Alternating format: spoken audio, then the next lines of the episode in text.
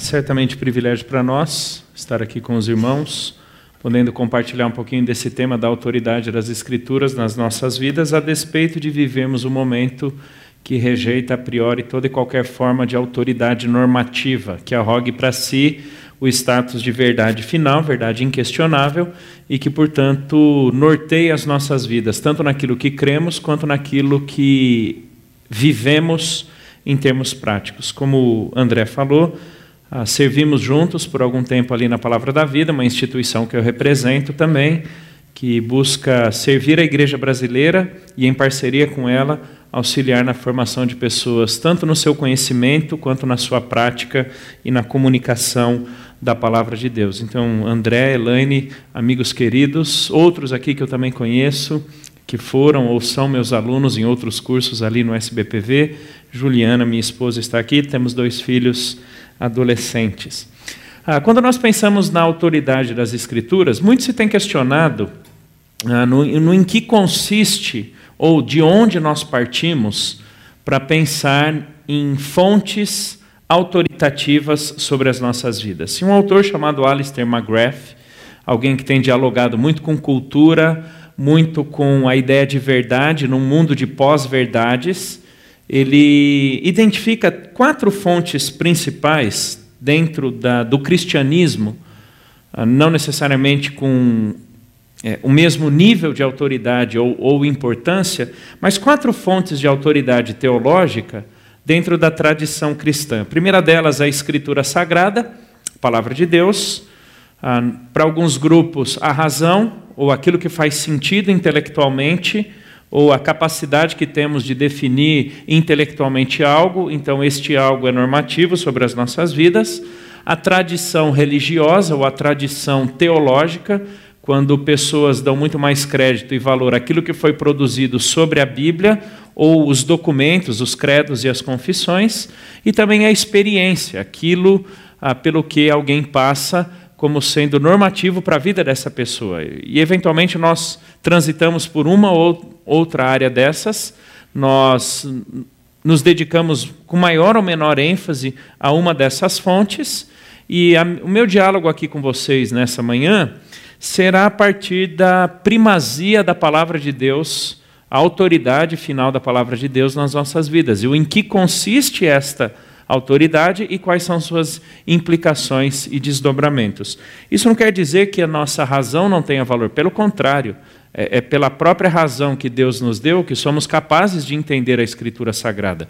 Não fosse a capacidade intelectiva, dificilmente entenderíamos a, a palavra de Deus.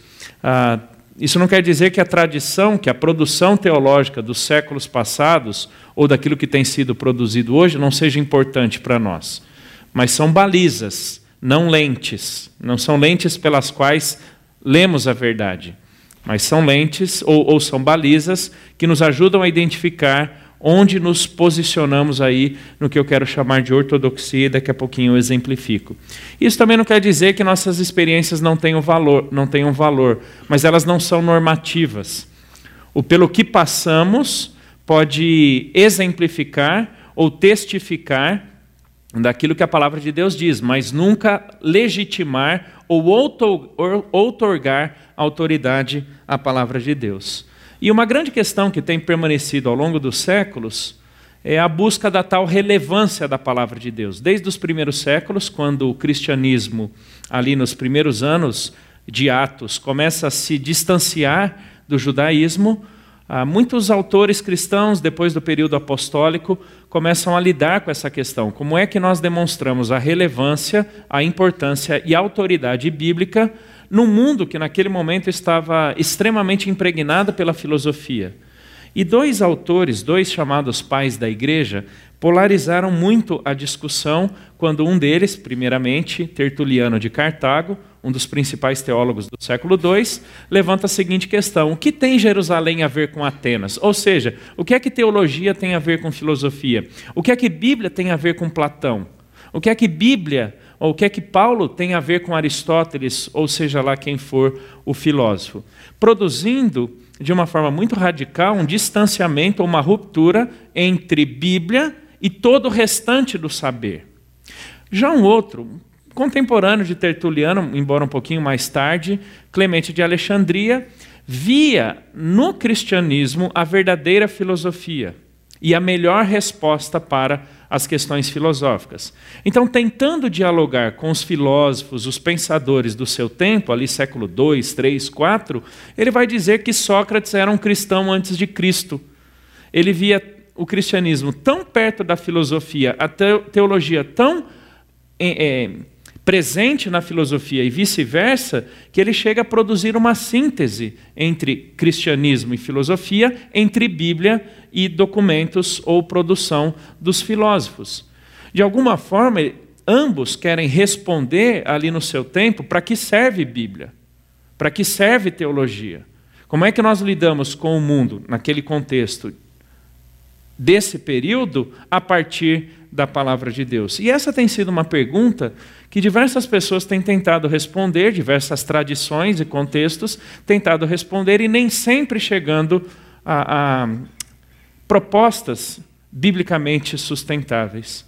Na medida que aqueles séculos foram passando e há um predomínio da Igreja Católica, e é a única igreja que existe até 1521, quando há a ruptura de Martinho Lutero, a Igreja Católica ela vai criar todo um sistema epistemológico todo um sistema de verdade e autoridade que pode ser muito bem representado por uma pirâmide invertida. Quando, a partir da ideia de magistério, que é basicamente a autoridade docente da igreja, é, quem ensina porque detém a capacidade única de interpretação e conhecimento bíblico, ah, valendo-se tanto da escritura quanto da tradição. Então, a quem compete ou sobre quem recai a responsabilidade última na definição da verdade e, portanto, o ensino dela. Sobre o magistério, sobre os, os, os papas, sobre os cardeais, toda a autoridade católica, que então, tendo as escrituras de um lado e a tradição católica do outro, vem a direcionar as convicções e práticas dos fiéis.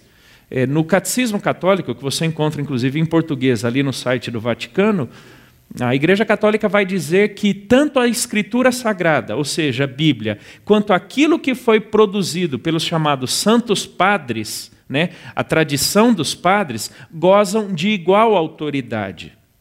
É por isso que, à medida em que o, o período medieval passa, à medida que a Renascença passa e chega na Reforma Protestante, uma das grandes crises ali de Lutero e posteriormente dos demais reformadores era onde a Escritura Sagrada se encaixava como verdade única e fonte única de autoridade.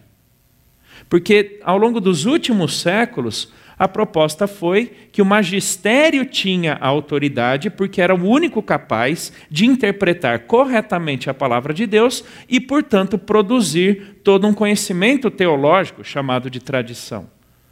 Por isso que muitas vezes a nossa conversa com um católico hoje não deveria ser tanto onde isso está na Bíblia, porque não precisa necessariamente estar na Bíblia como nós a conhecemos de 66 livros.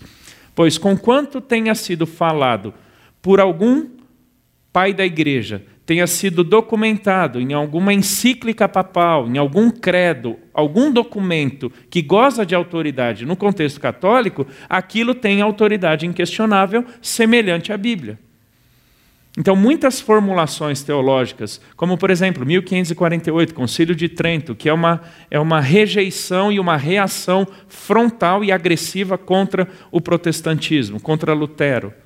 Aquilo que foi formulado em Trento tem autoridade até aos dias de hoje, passando inclusive pelo reconhecimento dos livros apócrifos como sendo inspirados por Deus.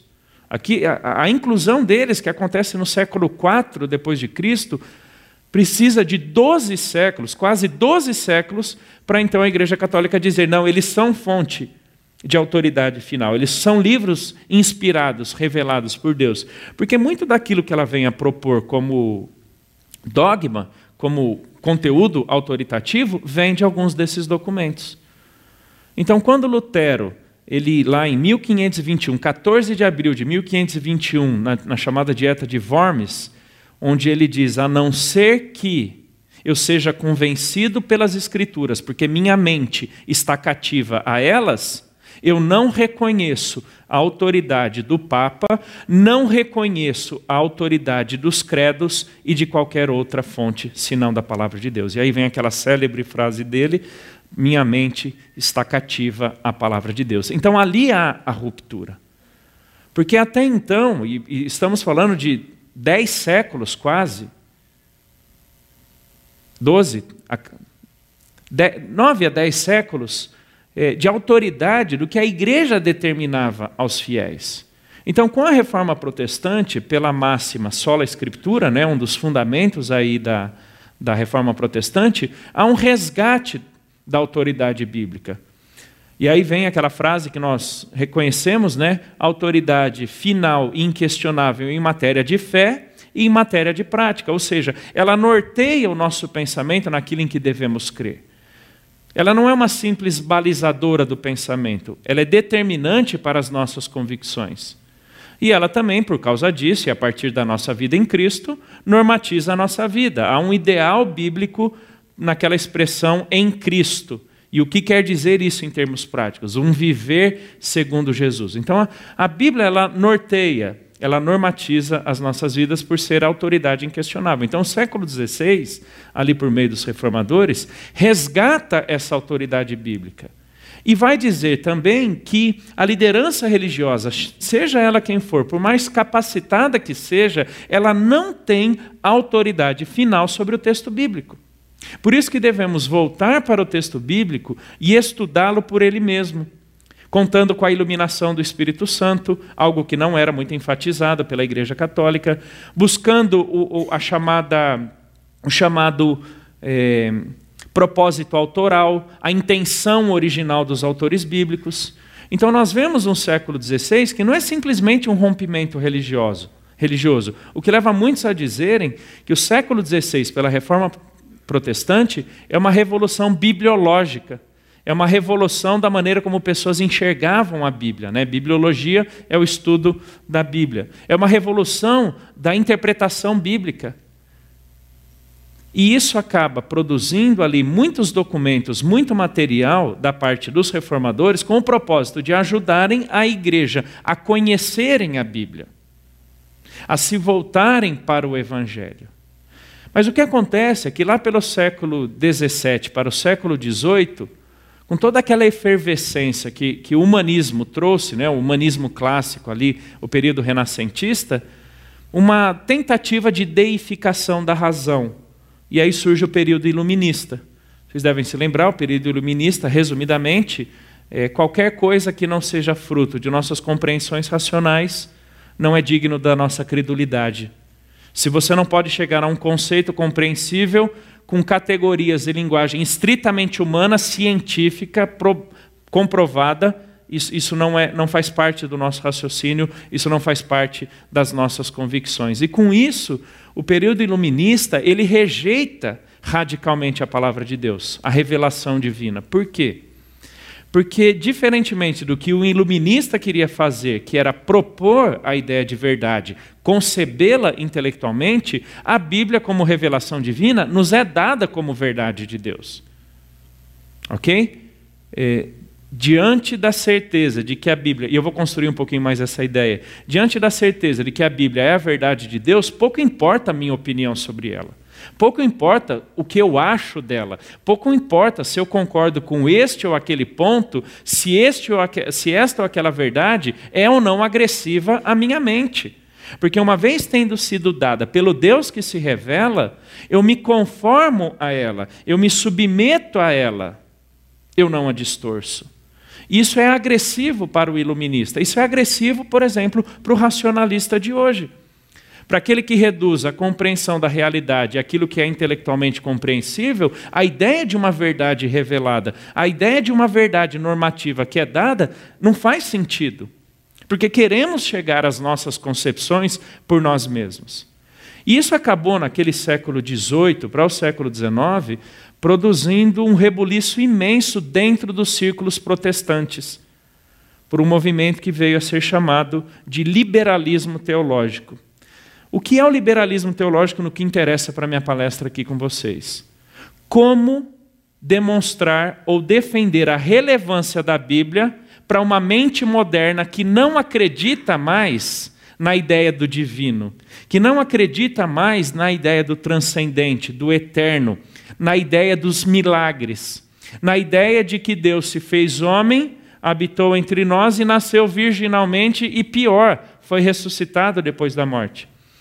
Se a gente acha que o nosso século ah, 21 e aqueles que vêm do século 20 são séculos agressivos e hostis à fé cristã, precisavam entender o que acontece no mundo teológico desde o século XVIII. Quando há uma ruptura total da parte desses teólogos entre os elementos sobrenaturais, divinos, transcendentes, eternos da palavra de Deus, do seu caráter simplesmente literário, físico, material, humano. A Bíblia não tem nada de divino, a Bíblia não tem nada de eterno, é simplesmente a produção teológica ou a história religiosa do judeu e do cristão. Porque o, o que esses teólogos querem fazer é, é demonstrar que essa Bíblia ela tem valor para a cultura moderna. E para que isso seja verdade, nós precisamos chegar àquilo que alguns desses teólogos chamaram de o cerne da palavra de Deus, ou o cerne do evangelho, que é o tal do querigma. E um desses teólogos, é, é, é, nesse período do chamado liberalismo teológico, século XIX para o século XX, que surge o conceito de mito para a Bíblia. A Bíblia é um livro mitológico. O que quer dizer isso? É uma concepção pré-científica. Você já deve ter ouvido isso na universidade. Ah, as grandes revistas de circulação nacional, Veja, Época, Galileu, Isto É, a própria Super Interessante e algumas outras trarão, pelo menos em dois momentos do ano, Páscoa e Natal, reportagens é, tentando é, comunicar esse caráter mitológico da Bíblia. E o que, o que se quer dizer por mito aqui? é uma concepção pré-científica da realidade. Era a maneira como as pessoas explicavam as coisas, mesmo que não precisassem comprovar nada para ninguém. Era o jeito que eles imaginavam, em alguma medida fantasiavam a realidade e explicavam religiosamente. Então, quando esses teólogos, e são teólogos de uma tradição protestante, vão dizer que a Bíblia é um livro mitológico, o que é que eles estão dizendo? Olha, retire da Bíblia essa mentalidade pré-científica e vamos ficar só com o cerne dela, só com o seu ponto central, porque todo o restante não tem valor para o mundo hoje, não tem valor ou sentido para o tempo presente. Então, o que o, que o século XIX, e, e, e tristemente permanece até os dias de hoje, é a seguinte ideia: tire da Bíblia aquilo que não faz sentido para a sua mente hoje, para a sua cosmovisão, e fique só com o miolinho. A figura que alguns usaram foi a de uma cebola. Retire as camadas externas para chegar ao miolinho. Ou um autor bem mais contemporâneo, dizendo que estudar a Bíblia deveria ser como comer peixe. Jogue o espinho fora e fique apenas com a carne gostosa. Então, se isso traz complicação, se isso é difícil, se isso não faz sentido, se você não encontra uma explicação razoável para a mente pós-moderna, jogue fora. E aí nós chegamos ali a três, quatro verdades, entre aspas, universais. Da, é, Deus é pai de todas as pessoas, a bondade humana é suficiente, a, a salvação consiste em viver uma vida autêntica como sendo essa essência do Evangelho. Um desses autores, que é de onde vem esse gráfico aqui, ele vai dizer o seguinte: na mente moderna já não faz mais sentido, por exemplo, falar de céu e inferno, acima e abaixo. Não há qualquer valor em discutir a ressurreição de Cristo. Porque, na verdade, pessoas querem viver o tempo presente e não uma ideia futura. Então, e ele propõe isso mesmo, vamos interpretar a ressurreição de Jesus como um simples encontro existencial. Que, aliás, existencialismo, niilismo são as filosofias predominantes do nosso tempo. E sabe quando é que esse camarada está escrevendo? 1920. Não foi ontem. 1920. Quase, quase 100 anos atrás, com essa ideia: jogue fora o que não faz sentido, fique apenas com aquilo que seja interessante para o, o, a mente moderna na ocasião. Imagine então aquilo pelo que passamos. E tristemente, queridos, o que nós vamos ver acontecendo ao longo do século XX, a entrada desse século XXI, é um, uma desconstrução cada vez mais agressiva, não apenas em círculos acadêmicos, universitários, mas até mesmo em contextos evangélicos, contextos cristãos de igrejas e seminários, uma deterioração, desconstrução do conceito de autoridade e relevância da palavra de Deus, porque ela continua sendo autoridade e fundamental para a minha vida. E aqui eu quero me valer da ideia de um autor ah, chamado Mark Driscoll, quando ele diz o seguinte numa entrevista: Nós não tornamos a Bíblia relevante, nós apresentamos a relevância da Bíblia. E esse é o ponto. Nós, nós não defendemos, nós não tornamos a Bíblia relevante. A nossa experiência com ela não atribui valor autoritativo à Bíblia. O que nós achamos dela não muda o que ela é em essência, segundo revelação divina. Então, o nosso desafio é, de alguma forma, por nossas convicções, bem como pela nossa vivência, demonstrar essa autoridade, essa relevância da palavra de Deus. E é, e é esse o conceito, essa é a ideia que eu quero construir com vocês. Como viver um mundo hostil à fé cristã e, portanto, hostil à palavra de Deus, porque queiramos ou não, gostemos ou não, concordemos ou não, o cristianismo, eu vou colocar a palavra aqui, talvez ela seja um pouquinho pesada, mas o cristianismo é refém de um livro só Bíblia. O cristianismo, nós cristãos, estamos presos a um único livro. Porque toda produção teológica, seus autores cristãos favoritos, são válidos, legítimos, enquanto fiéis a este livro único. Portanto, este livro único é o fundamento de avaliação de tudo o que é dito, de tudo o que é produzido. Nós não temos outra fonte de verdade. Qualquer coisa que eu, Helder, venha a falar a parte da palavra de Deus, independente do que eu, de quem eu seja ou do que eu tenha produzido, por estar a parte da palavra de Deus, é a priori rejeitável. Então, como construir a ideia de autoridade e suficiência das Escrituras e os seus desdobramentos práticos nas nossas vidas? Esse é então meu tempo com vocês aqui pela manhã. Duas questões que eu entendo, ah, entendo ser extremamente necessárias para nós. Na verdade, é um desafio meu ali no seminário, para que nas turmas que eu dou aula e eu, e eu lido com esse conteúdo, essas turmas respondam essas duas questões em algum momento da sua jornada ali no seminário. Por que você se submete à Bíblia e por que você entende que ela é a verdade? É tanto uma questão epistemológica quanto uma questão prática. Epistemológica em que sentido? Epistemologia é a doutrina do conhecimento. O que é o conhecimento, de onde ele parte, qual sua validade, embora um pouquinho ligado à lógica, em que consiste um conhecimento verdadeiro de algo, quais são seus processos formativos. Então, quando nós pensamos por que você se submete à Bíblia? E por que você entende que ela é a verdade, muito antes de estarmos pensando em como nós reagimos a ela, nós deveríamos estar pensando em que ela é, ou no que ela é como verdade. Olha que interessante o diálogo de Jesus ali com Pilatos, quando Pilatos interroga Jesus, tem todo aquele diálogo de Pilatos ter a capacidade de soltar Jesus. Quando Pilatos pergunta se Jesus é o, o, realmente um rei. Verso 37 em diante, aqui mais no final. Então lhe disse Pilatos: Logo, tu és rei. Respondeu Jesus: Tu dizes que sou rei. Eu para isso nasci e para isso vim ao mundo, a fim de dar testemunho da verdade.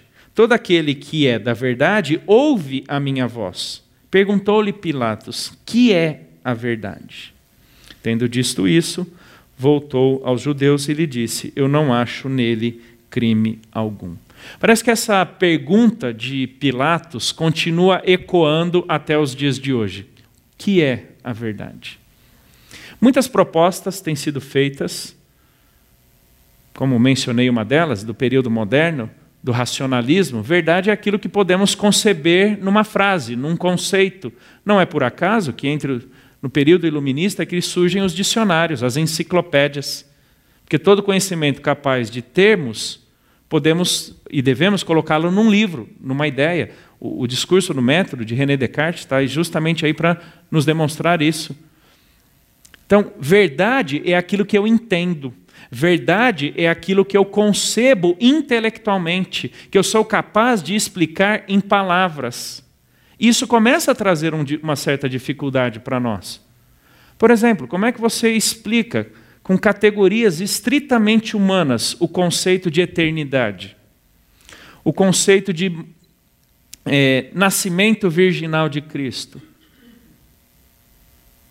Como é que você explica empiricamente a ideia de uma criação divina do nada. Talvez alguns estejam acompanhando o desejo do Brasil também construir o seu superacelerador de partículas, como aquele, o, o CERN, lá na Europa, né? de onde vem a ideia do bóson de Higgs e tudo mais, a chamada partícula de Deus. Essa tentativa de explicar estritamente do ponto de vista científico, empírico, a origem de todas as coisas. Como é que você explica que no princípio criou Deus do nada todas as coisas simplesmente pela palavra do seu poder. Então muitos vão atribuir à verdade aquilo que elas são capazes de reproduzir, aquilo que elas são capazes de experimentar.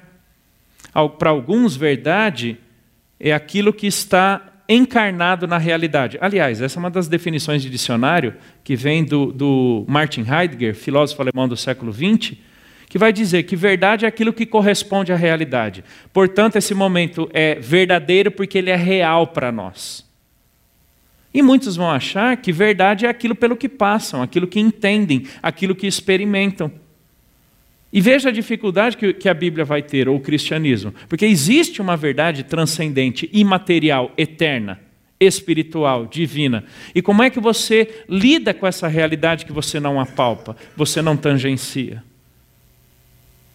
Para muitos, a verdade não passa de um pragma, de uma prática. É, é a turma dos zagalos mais antigos aí no futebol, né? Em time que está ganhando, não se mexe. No fim, tudo vai dar certo. Né? Você acredita muito mais na prática de algo, a experiência, como sendo definidora da verdade. Isso sem falar do nosso subjetivismo, em que a verdade está centrada no sujeito, no indivíduo, onde ele torna-se o seu próprio critério de avaliação, nunca uma ideia extrínseca. Essa é a base do existencialismo.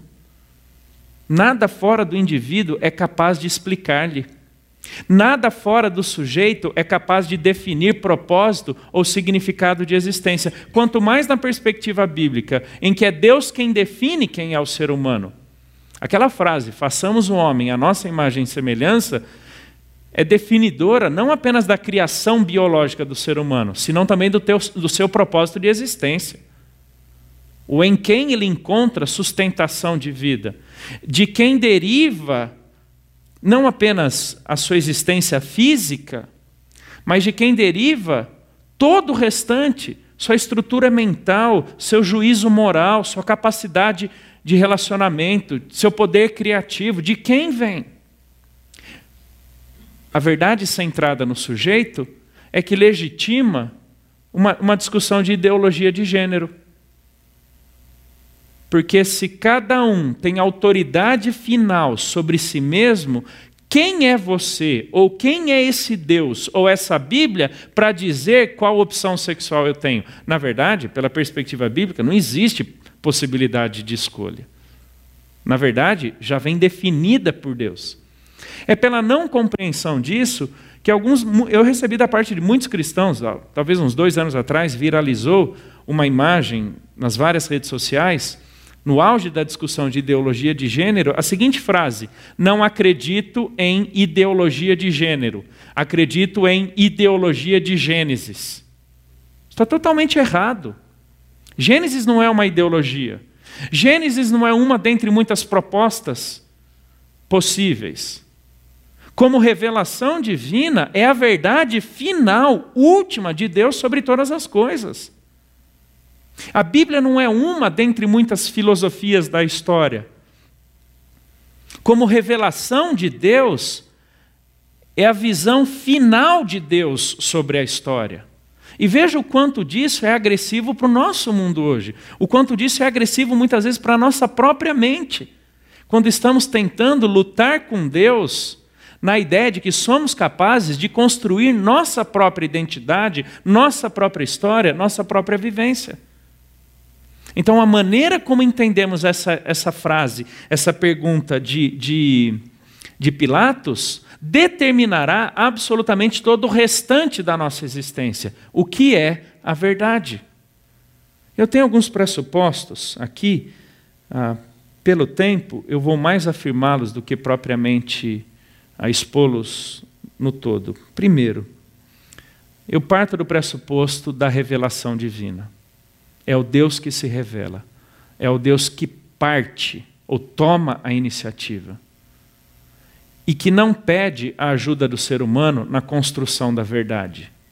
E que naquilo que ele diz, pouco importa o que eu acho, ele não pede a minha concordância. Porque diante da verdade, como Paulo vai dizer em Coríntios, nada cabe senão submissão e rendição, não opinião. Então eu parto do pressuposto de um Deus que se revela. É, é aquela frase, disse Deus. Você percebeu que Gênesis 1, Moisés não puxa nenhuma nota de rodapé para explicar Deus? Quem puxou foi o Charles Riley, foi o John MacArthur, foi a Bíblia de Genebra, foi o comentarista bíblico. Moisés não puxou uma nota de rodapé para explicar Deus. Porque o pressuposto da revelação é o Deus que se revela muito antes de um texto escrito.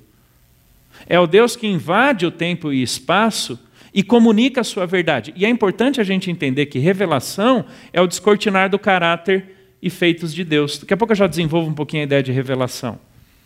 É Deus descortinando o seu caráter e seus propósitos, muito antes de ser um simples relato da nossa própria experiência. Há uma ideia muito romântica, às vezes, da Bíblia, de que ela é a carta de amor de Deus para nós muito antes de ser uma carta de amor de Deus por nós, é uma carta de Deus. Fala sobre Ele antes de falar sobre nós. E quando fala sobre nós, fala em relação a Deus, por isso dá a ideia de referência. No que a Bíblia fala sobre nossas experiências, sobre a nossa humanidade, sobre a realidade, fala referentemente. Fala do ponto de vista de Deus.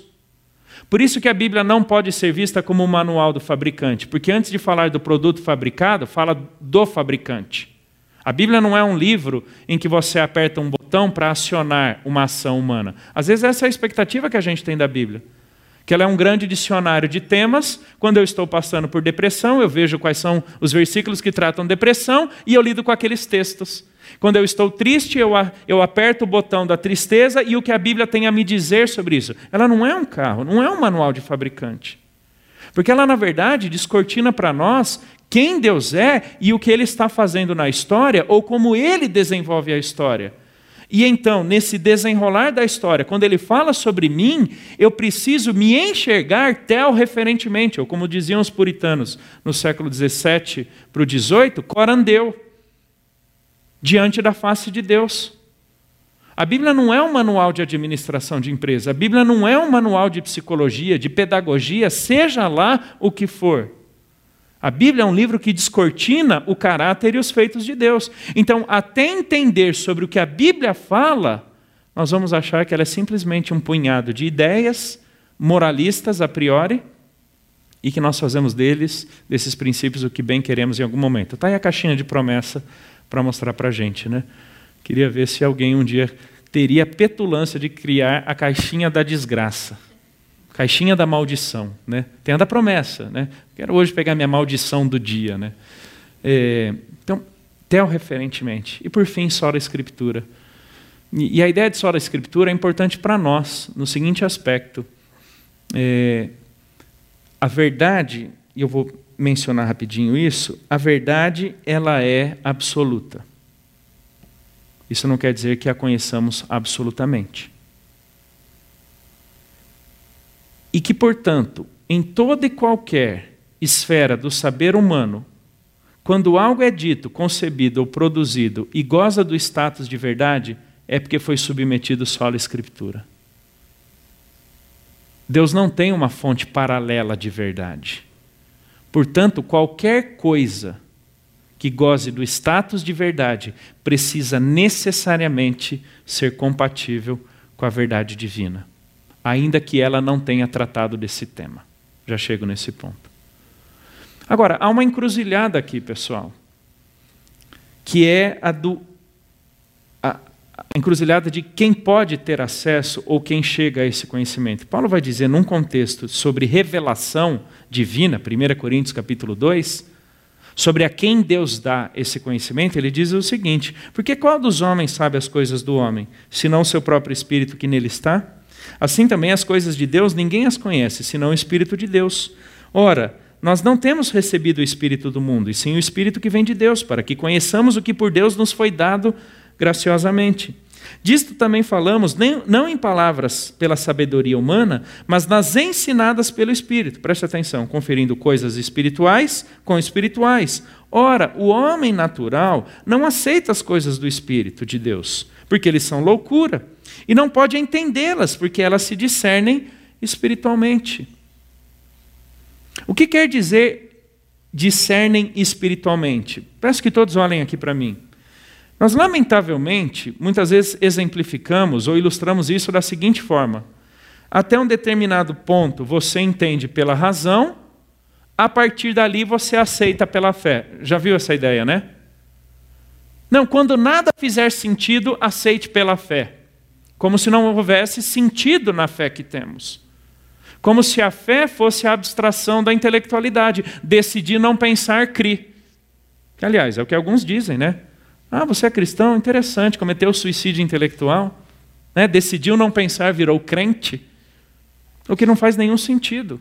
Porque, como imagem e semelhança de Deus, Gênesis 1, somos seres naturalmente pensantes, naturalmente intelectuais. Não podemos não ser, ser, ser seres racionais, tanto quanto somos seres espirituais. Por causa do pecado, uma espiritualidade caída, uma natureza imaterial corrompida.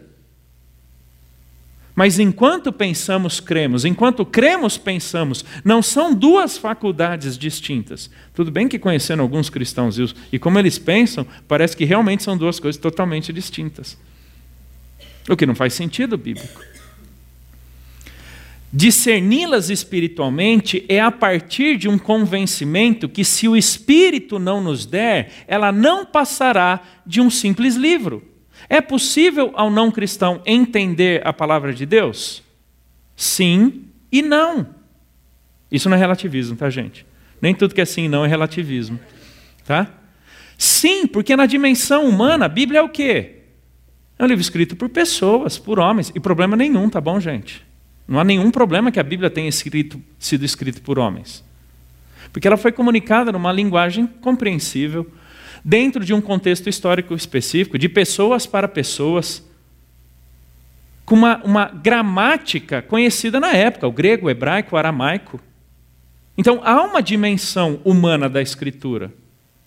Essa dimensão humana, pessoal, basta você entender sujeito, verbo e predicado e você entenderá a, a, literalidade ou, ou o caráter literário das Escrituras. Você entenderá sujeito, verbo e predicado. Basta estudar a cultura, política, a geografia, línguas originais, grego, hebraico, aramaico, e você entenderá a Bíblia. E você não precisa de Deus para isso, tudo bem? Você não precisa de um discernimento espiritual para essa dimensão do conhecimento. Mas quando Paulo diz elas se discernem espiritualmente, é que sem o convencimento do Espírito, sem a atuação do Espírito de Deus, que conhece a mente de Deus, né, é o que o verso 11 diz, nós não aceitamos ou não nos rendemos ou não nos submetemos a essas verdades finais, a essas verdades transcendentes, que estão muito além da nossa simples capacidade de defini-las ou da nossa simples capacidade de intelectualmente conhecê-las. Existe uma dimensão sobrenatural da Escritura. porque ela é a revelação de Deus e dos seus feitos. E é isso que Paulo vai dizer em 2 Coríntios capítulo 4, quando ele diz o seguinte: "Mas se o nosso evangelho ainda está encoberto, é para os que se perdem que está encoberto, nos quais o Deus deste século cegou o entendimento dos incrédulos, para que lhes não resplandeça a luz do evangelho da glória de Cristo, o qual é a imagem de Deus." Porque não nos pregamos a nós mesmos, mas a Cristo Jesus como Senhor e a nós mesmos como vossos servos, por amor de Jesus. Porque Deus que disse: Das trevas resplandecerá a luz, Ele mesmo resplandeceu em nosso coração para a iluminação do conhecimento da glória de Deus na face de Cristo. Talvez um dos conceitos mais fundamentais para nós cristãos seja o, da, o, o conceito da iluminação. O que é iluminação? É esse resplandecer da luz de Cristo em nossas mentes e corações, pelo ministério do Espírito Santo, que nos faz entender, que nos faz aceitar e viver de conformidade com a verdade do Evangelho. Eu sei que, muito possivelmente, talvez até com pessoas muito mais próximas da sua própria família, do seu trabalho, da faculdade, você esteja há algum tempo expondo algo da Bíblia, algo do Evangelho. E você queria crer naquilo e aceitar aquilo no lugar da outra pessoa, não é verdade? Porque é muito óbvio, é muito claro, é muito nítido. Sim, para quem? Para quem ainda está com a mente cega ou para quem já teve a sua mente iluminada, convencida pelo Espírito? Por alguém que já foi dobrado à cruz, diante da cruz, ou por alguém que ainda permanece de costas diante da cruz? Então, se hoje você tem condições de entender alguns aspectos do Evangelho, da verdade bíblica, da doutrina, acredite, é por graça e bondade de Deus, porque, primeiramente, Ele te convenceu, Ele te deu condições de discerni-las espiritualmente. É por isso que a nossa apologética ela deveria ser mais de apresentação, resposta, do que tentativa de convencimento. Quando Pedro diz, em 1 Pedro 3, antes santifiquem a Cristo Jesus em vosso coração, estando prontos, preparados para responderem a todo aquele que pedir a razão da esperança que há em vocês. Aqueles que são um pouco mais antigos no cristianismo devem se lembrar da, da, da abordagem apologética da década de 70 até a década de 90. Era o que alguns chamariam hoje de faca na caveira tá? era destruir os argumentos do outro, quase que humilhar o outro para dizer que não fazia sentido nenhum a bobagem que ele acreditava. E então, diante daquele lixo racional que sobrou, você dizia que o evangelho era importante, verdade final. Isso não é uma apologética. Não, não, não me parece que tenha sido para isso que Deus nos chamou. Nós deveríamos estar muito mais dedicados a diálogos do que debates. Creio na importância de debates da parte de algumas pessoas específicas em contextos específicos, mas eu com certeza não é no teu trabalho. Não seja na tua faculdade. Dizer em que você crê. Porque quem ultimamente ou definitivamente é capaz de transformar isso em aceitação é o Espírito Santo, não a lógica do seu argumento. A lógica do nosso argumento, por mais importante que seja, não é suficiente para converter mentes céticas. Então a nossa dedicação deveria ser a conhecer esse, essa glória de Deus, como Paulo fala, ele já nos deu a iluminação, ele já dissipou as trevas da nossa mente. Ele já nos deu condições de aceitá-las, de vivenciá-las e, na medida do possível, nas oportunidades que Deus nos der, exemplificar isso. E eu confesso, talvez não exista época melhor do que a do mundo relativista. Porque, por definição, eu deveria ser a priori escutado, por mais boba ou estúpida que seja a minha ideia. Porque se todas as verdades são válidas, se não existe um único ponto fixo de avaliação e validação das verdades, então eu tenho direito. E, conversando com um missionário essa semana, um missiólogo, Ronaldo Lidório, ele dizendo que até mesmo num contexto cético europeu.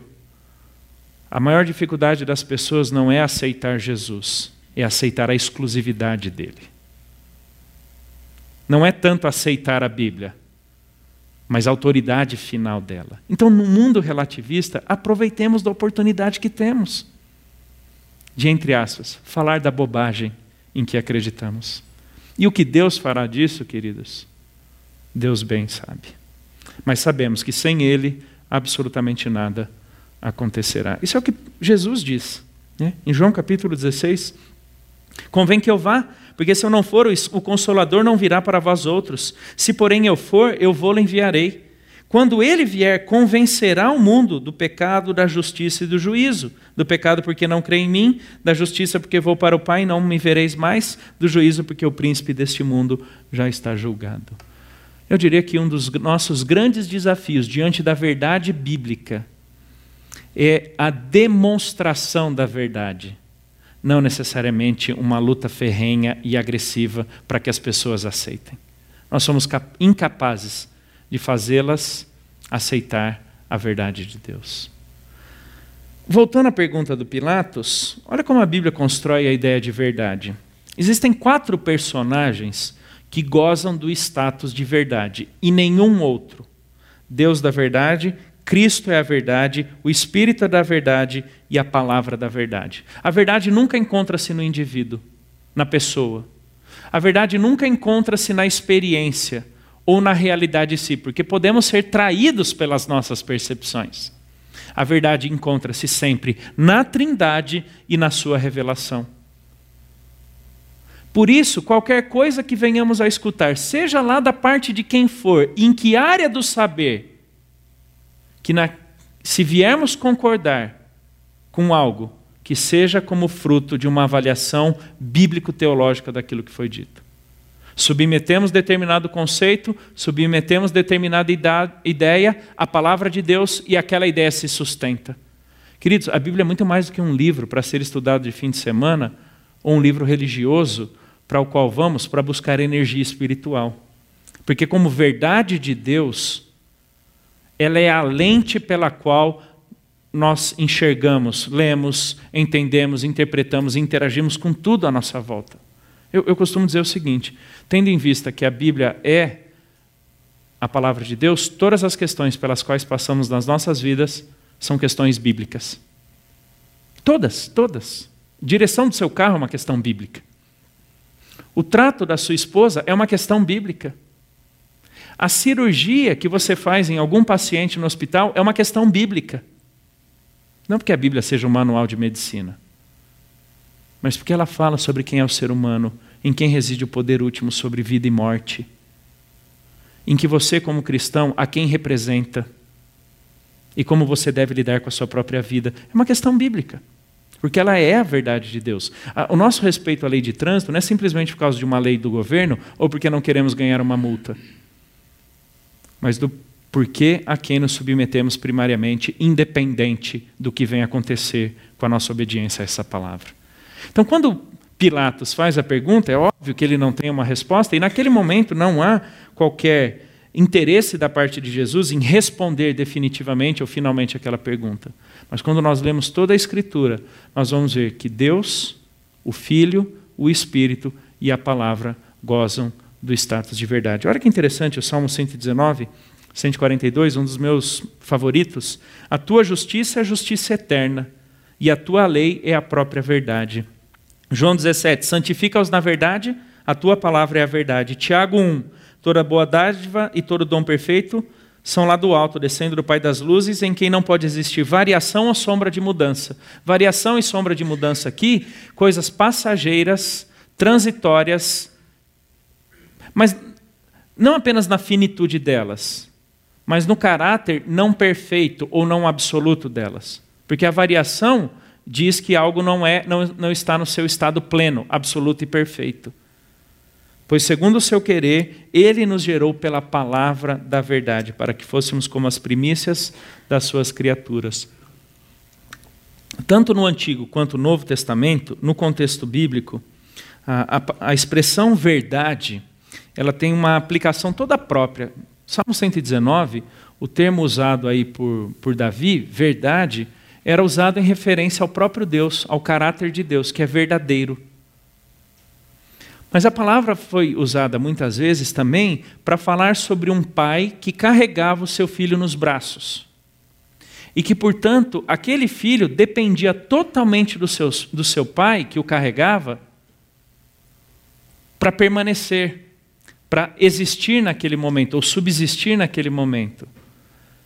E nesse sentido, a palavra verdade tem a ideia daquilo que se sustenta, ou daquilo que é sustentado. No caso, a tua lei é a verdade, é algo que se sustenta por si mesmo. Algo que não depende de nada nem ninguém, senão do próprio Deus, que é a verdade para existir.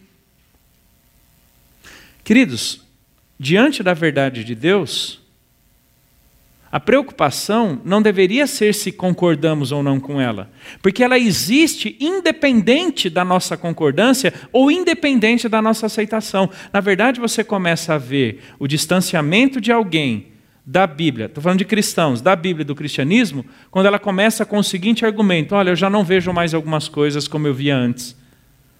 Eu, eu, eu já não entendo a Bíblia mais dessa forma. Eu acho que a Bíblia ela está presa ou fechada num contexto, numa cultura lá atrás. O que ela está questionando? Não é tanto o texto em si, mas a autoridade dele. E tendo em vista que Deus é a verdade, por isso a sua palavra é a verdade, qualquer pessoa que venha a rejeitar a verdade bíblica, antes de, de rejeitar um texto, rejeita uma pessoa.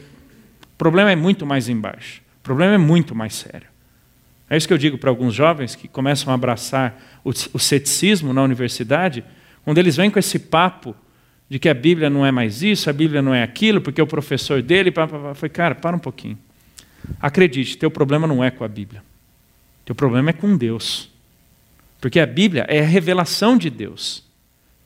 Ela é a verdade porque Deus é a verdade.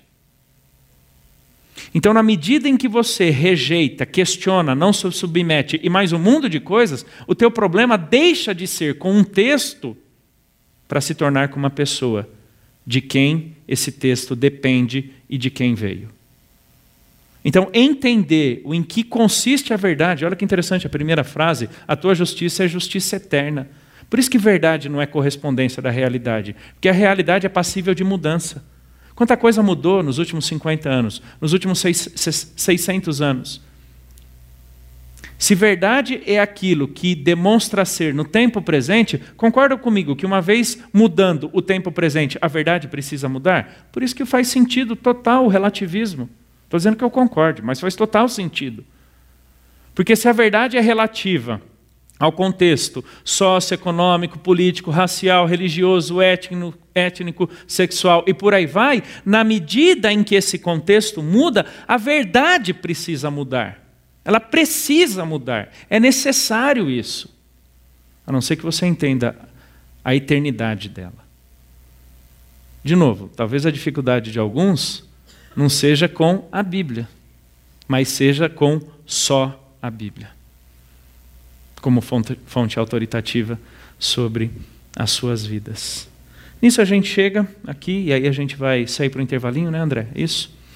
É, com algumas palavras que depois do intervalo eu quero desenvolvê-las um pouquinho.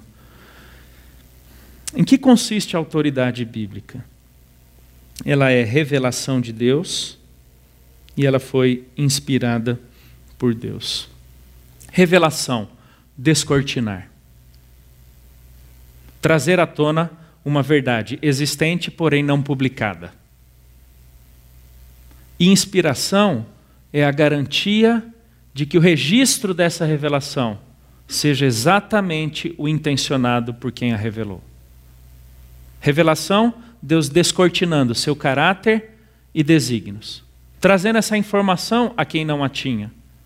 E inspiração, é a garantia de que o registro desta informação, desta revelação, fosse perfeitamente fiel aos interesses, aos propósitos de quem a revelou. Nessa autoridade, desta autoridade, temos as ideias de inerrância e infalibilidade. Ela não contém erros e ela não induz, não conduz ao erro. Ok? Então a gente vai fazer um intervalinho, mas depois eu retomo exatamente desse ponto da, da revelação, da inspiração e lido com alguns desdobramentos práticos.